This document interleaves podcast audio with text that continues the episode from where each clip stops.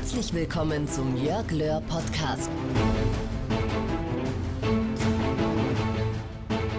Herzlich willkommen zum Jörg Löhr Podcast.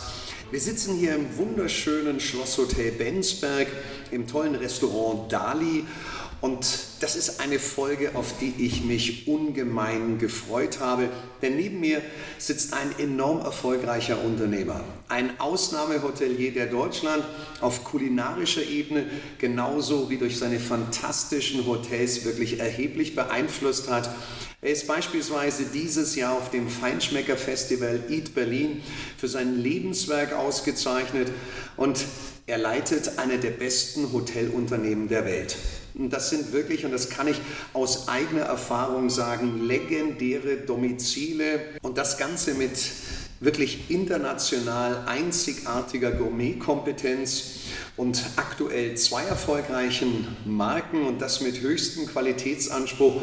Da gibt es die Althoff Hotel Kollektion 5 Sterne plus und hier durften wir beispielsweise zwei Tage lang jetzt gerade Anfang der Woche mit unserem Rhetorikseminar sein und die Teilnehmer waren von den Rahmenbedingungen begeistert. Oder auch die Marke Ameron, gehobener Vier-Sterne-Bereich, wo wir mit unserer Coaching-Ausbildung auch sein dürfen. Und wie ich erfahren habe, steht schon eine dritte Marke am Start. Und wenn man sich das so anschaut, das sind wirkliche Flaggschiffe der Hotellerie, wie das Seehotel Überfahrt, geleitet von Vincent Ludwig mit dem Drei-Sterne-Koch Christian Jürgens das Schlosshotel Bensberg, wo wir hier sind, geleitet von Robert Wagner mit dem Drei-Sterne-Koch Joachim Wissler. Und das sind schon zwei von nur elf existierenden Drei-Sterne-Köchen, die wir in Deutschland haben. Oder gar das Traumhotel Villa Verus in Saint-Tropez. Wer da noch nicht war, der hat wirklich etwas versäumt unter der Leitung von Robert, der, Robert von Straten. Wirklich ein Vollblut-Hotelier, der es auf eine ganz besondere Art und Weise auch leitet.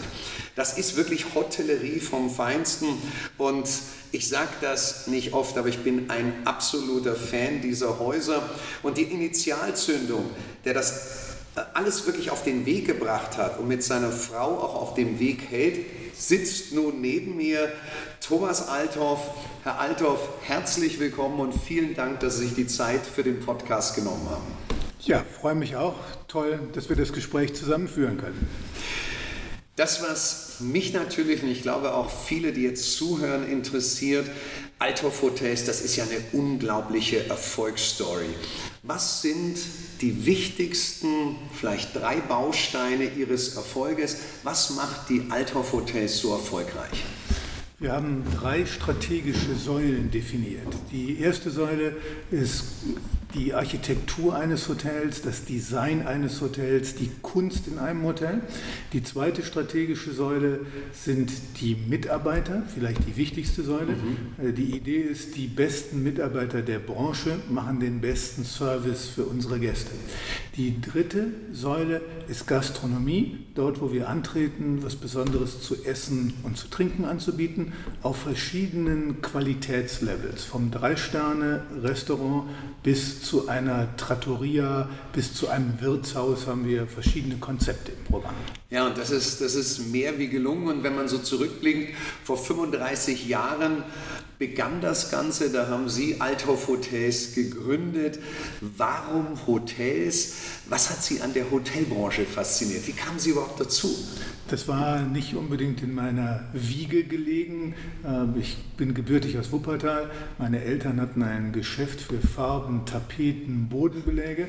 Und wenn ich als Kind auf Reisen war, aus dem Wuppertal hinaus nach Italien oder äh, nach in andere Länder, dann kam man in Hotels und das hat mich fasziniert, dass es sowas Schönes gibt, äh, dass es sowas Komplexes gibt. Und ich habe gedacht, vielleicht ist das mal was für dich, wenn du mal größer bist, da in dieses Feld einzusteigen. Das ist ja verrückt. Das heißt, man, man ist unterwegs gewesen, man hat etwas gesehen, was einen fasziniert, was ein, ein Traum ist, eine Vision und auch tatsächlich ins Handeln gebracht. Gab es da eine Initialzündung, wo Sie gesagt haben, Mensch, das war der Moment, da wusste ich, in diese Richtung geht's?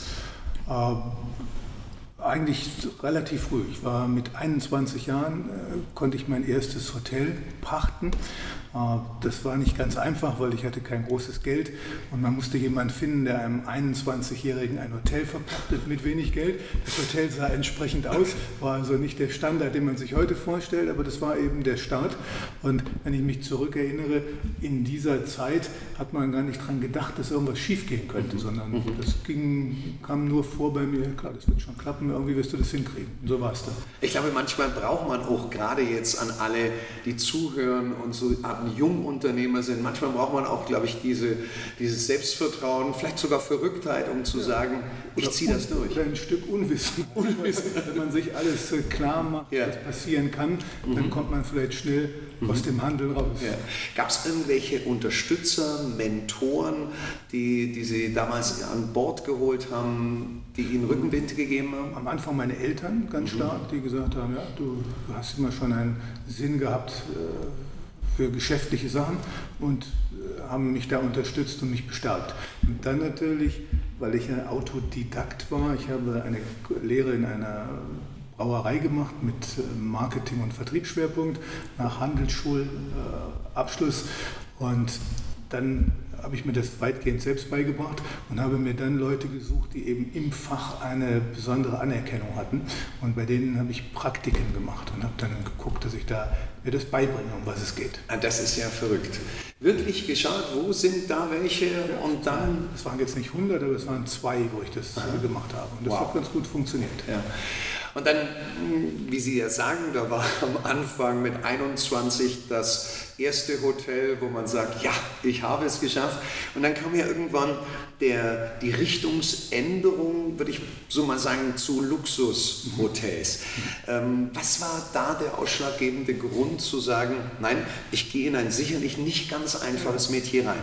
Das war damals besonders wenig einfach. Das war Ende der 80er Jahre. Und damals gab es so eine Stimmung, dass man sagte, die nächste Generation von Gästen wird nicht mehr groß in Luxushotels gehen. Das ist vorbei, das ist äh, zu tradiert, da will keiner mehr, dass ihm der Koffer getragen wird und äh, diese ganzen Förmlichkeiten ja. muss man alle abschneiden, das wird nicht mehr funktionieren. Mhm. Und damals äh, ging es der Luxushotellerie auch nicht sehr gut.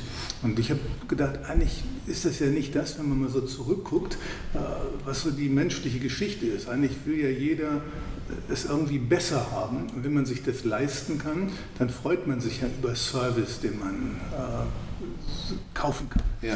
Und das war der Grundgedanke äh, zu sagen, nein, wir probieren das mal mit einem Fünf-Sterne-Hotel. Und das ist ja mutig. Wie alt waren Sie damals? Da war ich äh, 35, 37. 37. Viel älter, ja. Ja, und das auch so, was, was ich auch öfters erlebe, die, die etwas Besonderes machen, die haben auch den Mut, mal gegen den Strom zu schwimmen. Wie heißt der schöne Satz, nur tote Fische schwimmen immer mit dem Strom. Und ich, ich sehe öfters dann, wenn ich tolle Unternehmen erleben darf, dass das dann auch den Mut braucht, darauf zu setzen. Ja. Und die Idee war damals zu sagen, ein tolles Hotel, ja. eine schöne Umgebung und eben erstklassiges Essen und Trinken. Das passt prima zusammen. Ja. Und das machen wir. Das haben wir mit dem ersten Hotel dann realisiert und das war ein voller Erfolg. Es war damals das Schlosshotel Leerbach und das war eine der erfolgreichsten Neueröffnungen, ja. die es in Deutschland in diesem Segment gab. Äh, apropos Schlosshotel, jetzt sind wir hier in diesem schönen Schlosshotel Bensberg und Sie haben gerade von, von einem anderen Schlosshotel, das was ja ein Startschuss war, gesprochen.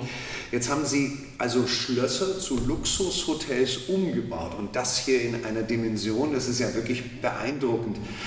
Warum haben Sie sich entschieden, nicht von Grund auf neu zu bauen, sondern so historische Gemäuer zu nehmen? Ist ja wahrscheinlich sogar komplizierter als neu zu bauen. Es ist komplizierter, aber es war eine Okkasion. Äh, ja. Dieses Gebäude hier, wo wir uns gerade befinden, Grand Hotel Schloss Bensberg, ähm, wurde frei. Das war vorher anders genutzt und mhm. da war eben die Chance zu sagen, was macht man mit so einem Gebäude? Mhm. Und die Idee war naheliegend, dass man hier ein tolles Hotel rausmachen könnte. Und wir haben einen Investor, eine Versicherungsgesellschaft überzeugen können, zu sagen, jawohl, das ist gut, äh, wir bauen das, Sie betreiben das. Und das ist das Konzept, was 18 Jahre funktioniert jetzt. Wow. Und richtig gut funktioniert.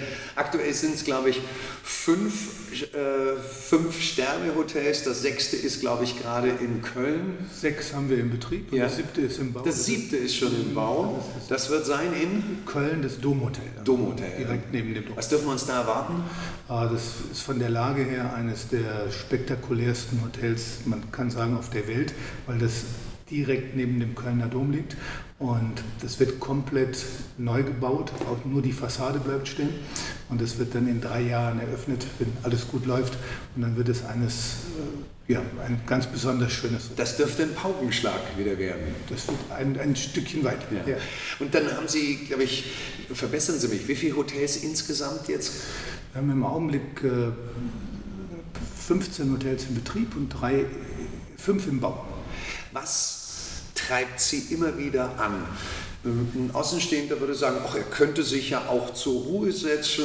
Finanziell, glaube ich, äh, ist man mit Abstand aus dem Gröbsten raus. Was treibt Sie an, wirklich solche wirklich herausfordernden äh, Projekte wie jetzt das Domhotel in Köln anzugehen? Äh, weil das hat ja sicherlich, das ist ja alles andere als einfach. Das ist richtig, weil mir das sehr viel Spaß macht, solche Sachen zu gestalten. Und gerade wenn Sie so ein Hotel neu planen, werden ja die grundlegenden Sachen festgelegt, die darüber entscheiden, ob das die nächsten 10, 20 Jahre erfolgreich oder weniger ja. erfolgreich ist. Mhm. Und das mit einem Team zusammen zu machen, was die Expertise hat, äh, sich da einzubringen, das ist einfach eine Freude, die ja, kann ich mir nichts nicht Schöneres vorstellen, für mich jetzt sowas zu machen. Und wenn man sie so erlebt, also ich, ich, ich muss immer äh, wirklich innerlich lachen, weil sie haben immer wieder, das wirkt alles so unangestrengt, immer mit wahnsinnig viel Optimismus, geerdet, Bescheidenheit. Und dann haben sie diese Persönlichkeiten wirklich um sich. Wie schaffen sie es, diese ganzen Persönlichkeiten, denn jeder ihrer Hoteldirektoren, das ist ja eine eigene, wirklich fast schon eine Marke, eine Persönlichkeit. Wie schaffen Sie es, diese Leute zu bekommen? Wie schaffen Sie es auch wirklich, diese Leute zu halten? Weil die sind ja begehrt ohne Ende.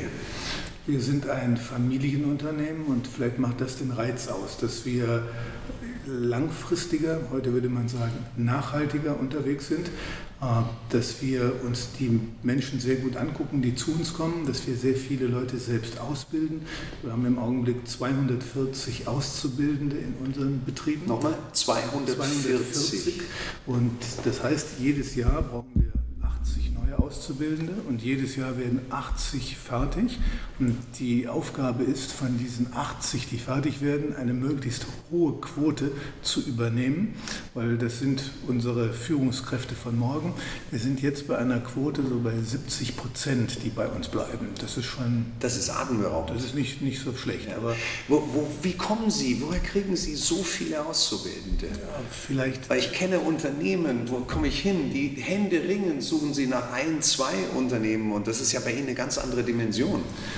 Das ist natürlich, äh, auch bei uns wird es nicht einfacher, weil die Demografie sich einfach verändert. Mhm. Aber das ist eine Sache von Mund-zu-Mund-Propaganda. Die ja. Leute sprechen untereinander, wo gehst du denn hin, welche Branche machst mhm. du? Und die Hotellerie und vielleicht gerade die Top-Hotellerie hat ja eine gewisse Faszination. Mhm.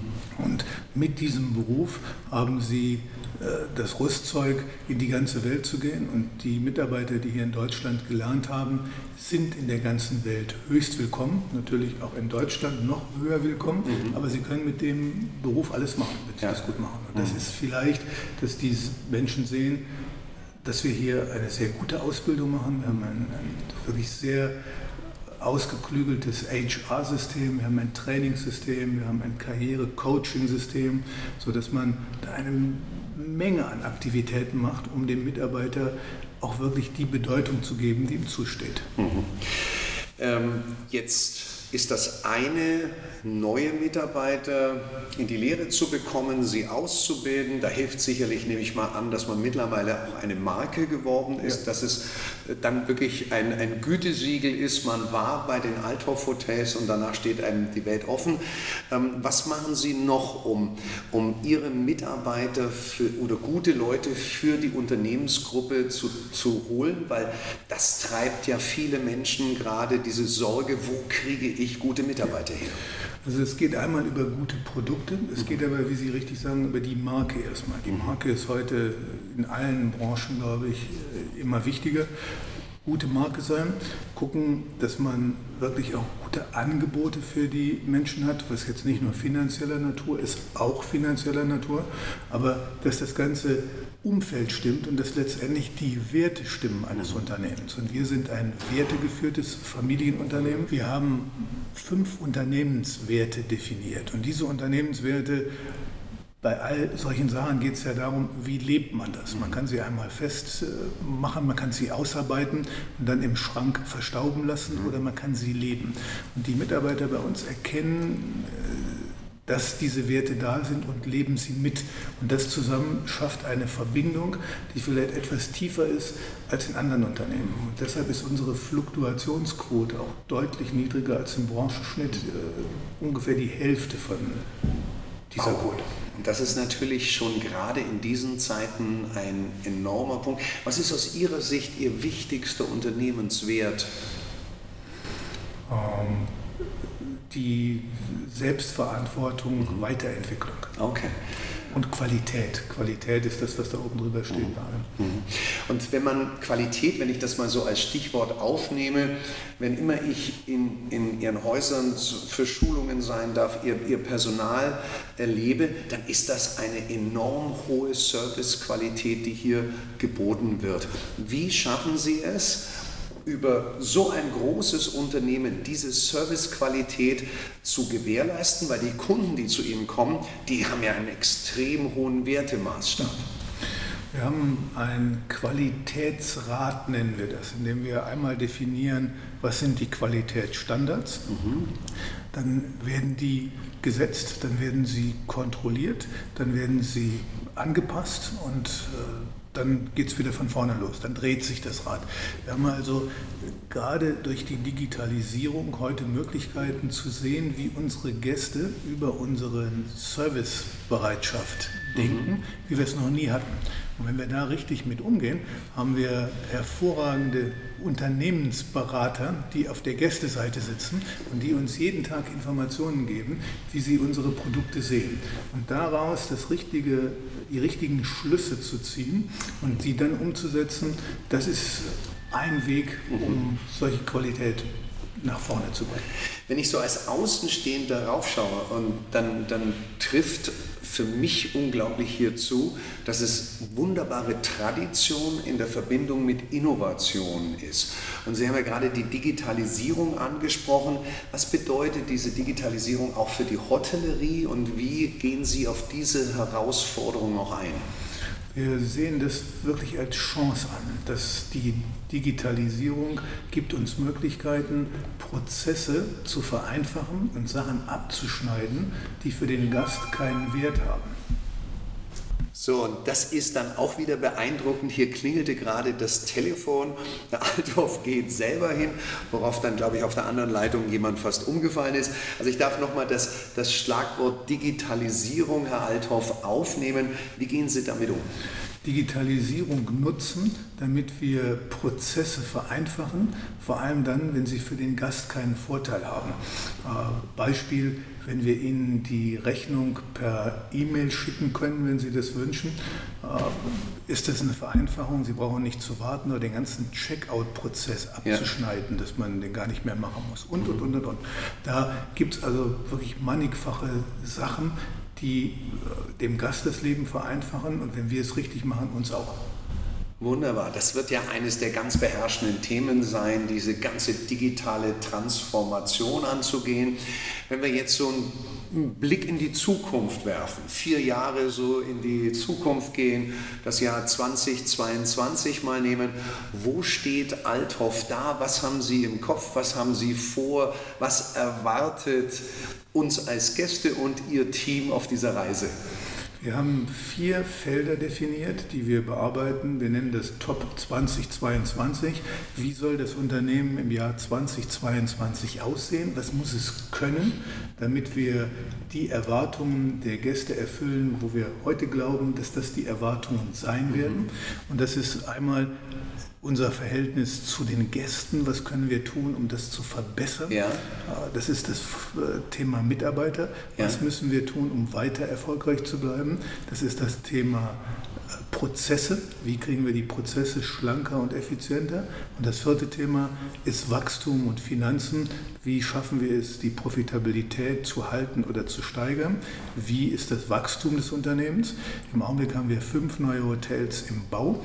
Wir wollen bis 2022 weitere fünf Hotels abgeschlossen haben, also Verträge abgeschlossen haben, wo die Hotels dann vielleicht schon im Bau sind, eröffnet oder noch gebaut werden. Also das heißt, in den nächsten vier Jahren eine Vergrößerung der Gruppe von insgesamt acht Hotels. Das ist der Plan. Das ist spannend. Wie kriegen Sie das hin? bei all den Dingen wirklich den Überblick zu haben, wie kriegen Sie das hin, auch, auch wieder immer die Motivation zu haben, hier weiterzugehen? Das A und O für mich ist das gute Team, weil das ist das, ja, damit steht und fällt alles. Sie wissen, wenn Sie als Unternehmer wenn Sie das nicht haben, dann können Sie vielleicht einen Kiosk betreiben, aber nicht mehr. Und darauf kommt es an, die Menschen an sich zu binden, die Menschen äh, ihnen eine Perspektive zu geben, dass sie sich hier ausleben können, dass sie ihre Träume hier wahr machen können im Unternehmen. Und ich glaube, das ist, wenn ich das immer wieder erleben darf in Ihrem Unternehmen, das ist ein mächtiger Cocktail. Weil auf der einen Seite hat man die Sicherheit dieser, dieser besonderen Althoff-Gruppe, auf der anderen Seite geben Sie, zumindest kommt es mir so vor, sehr viel Freiheit diesen einzelnen Persönlichkeiten, um sich auch wirklich, um sich verwirklichen zu können. Ist das richtig beobachtet? Ja, ich glaube, das ist genau das, dieser, dieses Spannungsfeld zwischen diesen beiden Themen. Was müssen wir vorgeben als Unternehmen, damit nicht jeder macht, was er will? Und auf der anderen Seite, wo ist genau die Individualität, die Sie als Gast eines Fünf-Sterne-Hotels zum Beispiel mit Recht erwarten und wo Sie es nicht normiert haben möchten? Ja. Und das hinzukriegen, ist die Aufgabe. Das ist ein Spannungsfeld, in dem wir jeden Tag tätig sind. Also, es ist total schön, Sie zu erleben, wenn ich das sagen darf. Sie haben eine, wie ich vorhin schon sagte, eine herzerfrischende Ausstrahlung, das mit unglaublich viel Bodenhaftung, wie mir auch von Ihren Mitarbeitern im engeren Umkreis immer wieder äh, bestätigt wird. Und das, das macht wirklich enorm Spaß. Äh, was machen Sie, um so ruhig zu sein? Weil Sie sind für mich ein Vollblutunternehmer nach dem Motto hier 24-7 habe ich immer das Gefühl. Und dabei haben Sie die Gelassenheit. Was machen Sie, um, um die Balance richtig hinzubekommen? Das ist die große Aufgabe, aber das sieht vielleicht auch manchmal gelassener aus, als es wirklich ist mhm. dahinter. Mhm. Ich bemühe mich einmal äh, Sport äh, dahingehend zum Ausgleich zu finden. Mhm. Für mich ist die Familie sehr wichtig. Ähm, für mich ist Philosophie ein Thema, dass man sich damit beschäftigt, dass man sieht, dass die Probleme nicht alle neu sind, die heute da sind, sondern ja. vielleicht äh, in ähnlicher Form oder fast in gleicher Form schon viel, viel älter sind und sich schon ganz andere große Menschen damit beschäftigt haben. Und da kann man dann so aufblicken ja. und kann sich freuen daran. Ja. Und wenn man das auch erlebt, wie Sie das zusammen mit Ihrer Frau machen, das macht richtig äh, Laune zu sehen. Jetzt haben Sie ja eine äh, ziemliche äh, ja, 35 Jahre schon hinter sich.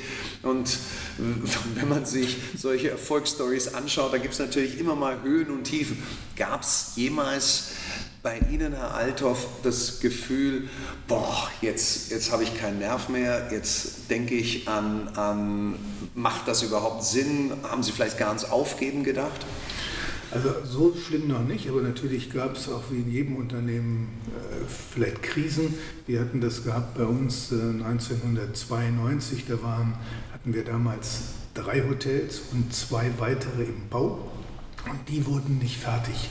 Äh, und wir hatten die Mitarbeiter schon eingestellt dafür. Wow. Und das war wirklich eine sehr, sehr äh, harte Zeit, weil du hast die Verantwortung, kannst die Mitarbeiter nicht entlassen. Das Hotel ist nicht fertig, es waren keine Konventionalstrafen vereinbart, also das würde man heute nie mehr machen. Und das war existenziell für die Firma. Und da eben durchzukommen, macht natürlich, wenn man es dann hinter sich hat, sehr, sehr stark. Ja. Und äh, diese Erfahrung, ob ich sie nicht missen möchte, weiß ich nicht. Man muss sie auch nicht machen, aber sie hat nicht geschadet im Nachhinein. Mhm. Äh, was, was haben Sie gemacht, um aus so einer Krise rauszukommen? Äh, gearbeitet. Gearbeitet. Das Problem erstmal. Mhm wer hat das gesagt, Dale Carnegie, äh, machen Sie sich erstmal mit dem Schlimmsten vertraut. Was ist, denn, was ist denn das Schlimmste? Und tun Sie dann alles, damit das Schlimmste nicht eintritt. Und genauso vorgegangen, dass man sagt, okay, was ist denn, wenn das jetzt wirklich zu Ende wäre, dass man das nicht schafft? Äh, was passiert dann? Und jetzt, was können wir tun, damit dieser Fall nicht eintritt? Und und das hat, wie Sie sagen, wahrscheinlich viel mit Arbeit zu tun. Äh, viele unterschätzen das immer, würden auch gerne den Erfolg haben, sind aber nicht bereit, die ganzen Stunden, Stunden und nochmal Stunden wirklich knallhart zu arbeiten. Ich glaube, das weiß jeder, der in seinem Unternehmen Erfolg hat, dass das vielleicht dann immer ganz toll aussieht, aber dass das viel, viel schwieriger ist und mit viel, viel mehr schlaflosen Nächten äh, verbunden ist, als man von außen glaubt. Unglaublich spannend, Ihnen zuzuhören. Und ich habe zum Abschluss noch, noch eine Frage, hm, weil uns hören auch eine ganze Menge an Jungunternehmern zu, die jetzt in den Startlöchern stehen, die vorangehen wollen und wo ich glaube, die können wahnsinnig viel auch von ihrer Erfahrung profitieren. Wenn Sie jetzt einen Jungunternehmer neben sich sitzen haben und Sie wollen ihm aus, aus Ihrem ganzen Erfahrungsschatz ein paar Tipps mitgeben, was wären die wichtigsten Tipps, die Sie einem Jungunternehmer mitgeben? vielleicht gar nicht so viel auf andere zu gucken, sondern zu sagen, selber machen. Einfach machen und die Risiken natürlich versuchen realistisch einzuschätzen, aber auch nicht zu groß zu bewerten. Und wenn man es nicht macht, wird man es nie äh, erreichen, was man sich vorgenommen hat. Und deswegen tun. Ja. Tun und überzeugt sein von dem, was man tut, ohne überheblich zu sein. Das ist, glaube ich, recht wichtig und vielleicht auch dann also mehr diesen relativen Ehrgeiz ad acta zu legen, mehr absoluten zu entwickeln, also das Beste aus sich selbst herauszuholen. Haben Sie noch einen Tipp für Jungunternehmer, Herr Althoff? Äh, einfach probieren. Wenn mein der Rat wäre, probieren und es tun. Mhm. In Ihren Seminaren, Sie bringen das so schön auf den Punkt, Sachen ins Handeln bringen. Und genau das ist die Aufgabe. Ja. Bringen die Sachen ins Handeln. Man theoretisiert viel zu lange über manche Dinge. Man muss sie durchdringen, das soll man nicht unterschätzen. Man, ich will das auch jetzt hier nicht irgendwie verniedlichen äh, und zu sehr vereinfachen. Aber in dem Augenblick, wo man glaubt, dass, man, dass der, die Erfolgschance größer ist als die Misserfolgschance, mhm. da muss man es machen. Und da muss man gucken, mit wem man es macht. Kriege ich die richtigen Partner zusammen? Wie kann ich mich verbinden? Aber auch das würde ich nicht überschätzen, weil am Ende des Tages muss man selbst machen. Und Netzwerke helfen ja auch, helfen, aber auch nur begrenzt, weil es entbindet mich nicht davon, dass ich derjenige bin, der mein eigenes Geschäft machen muss. Und ich glaube, dieses ins Handeln kommen, das ist etwas, was so viele außergewöhnliche Erfolgsstories auszeichnet. Mir fällt dazu noch ein, der Satz besser fehlerhaft begonnen als perfekt gezögert. Und damit möchte ich mich einfach, Herr Althoff, ganz herzlich bei Ihnen für diesen Podcast, für das Interview bedanken und freue mich und kann jeden nur wirklich von Herzen einladen, diese traumhaften Hotels zu besuchen, um wirklich Service, Mitarbeiterqualität auf einem ganz hohen Level zu erleben. Vielen Dank nochmals. Danke Ihnen für das Gespräch. Was für eine Unternehmerpersönlichkeit. Einfach toll. Wenn du weiter viele viele weitere Inhalte, tolle Themen rund um, das, um die Themen Erfolg, Persönlichkeit und Motivation. Wenn du da mehr erfahren willst, dann abonniere doch ganz einfach diesen Podcast und natürlich fände ich es toll, wenn ich auch eine positive Bewertung bekomme. Die Möglichkeiten dafür findest du unten in den Show Notes. Jetzt wünsche ich dir von Herzen viel Erfolg für dein Unternehmen, deine Persönlichkeit, um das eine oder andere oder beides voranzubringen und freue mich, wenn ich dich bei dem ein oder anderen Seminar damit auch unterstützen kann. Alles Liebe, viel Glück und Erfolg, dein Erfolgscoach Jörg Löhr.